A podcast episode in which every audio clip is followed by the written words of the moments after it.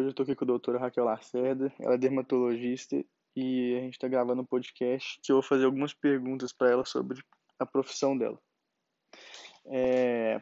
Bom, bom dia, doutora. A primeira pergunta que eu tenho para você é qual foi o tempo de formação da sua profissão? Foram 10 anos, 6 anos de faculdade de medicina, 2 anos de residência de clínica médica e 2 anos de residência de dermatologia. Sim.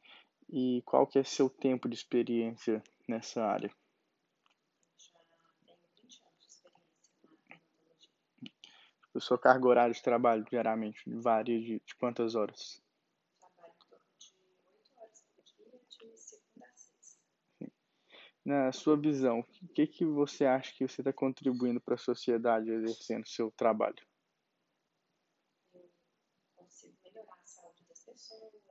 aliviar o sofrimento de quem está O bem-estar também, autoestima, ainda mais dermatologia. Sim. É, como que você descreveria seu, seu trabalho?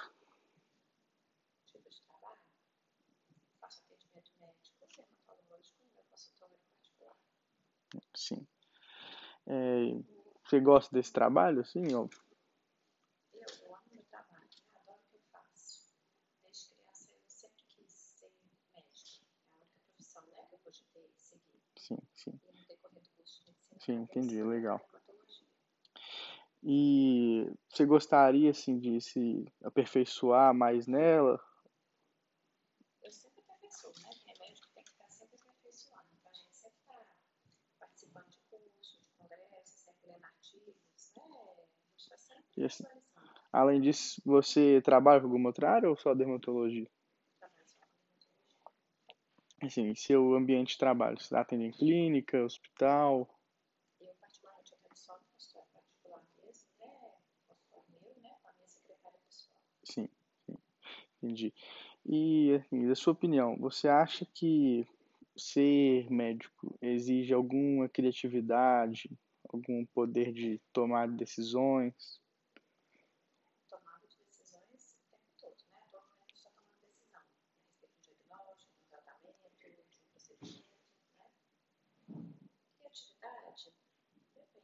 Talvez em dia, no âmbito de captar clientes, né? Então, é, envolver com mídia social, então tem alguns médicos né, sendo mais criativos né, nesse sentido. É, não tanto no meu consultório do dia a dia, mas às vezes cirurgião tem essa questão da criatividade, inventar uma técnica Sim, nova, sim. um procedimento novo, um novo jeito de fazer né, alguma coisa. Sim, Acaba que tem, né? As duas coisas. entendi, exato. E assim, você poderia citar alguma qualidade pessoal que te ajuda a exercer seu trabalho?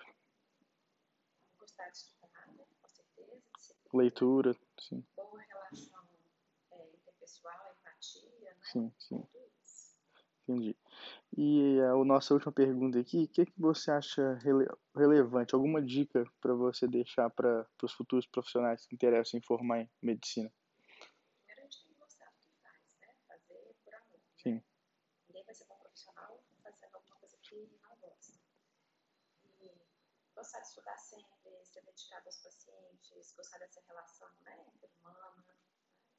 gostar da área da medicina, né? Então tem que gostar de biologia, de química, de Sim, sim, né, física. entendi. Então, essas foram nossas perguntas. Eu agradeço a participação no nosso podcast. Muito obrigado, doutor Raquel.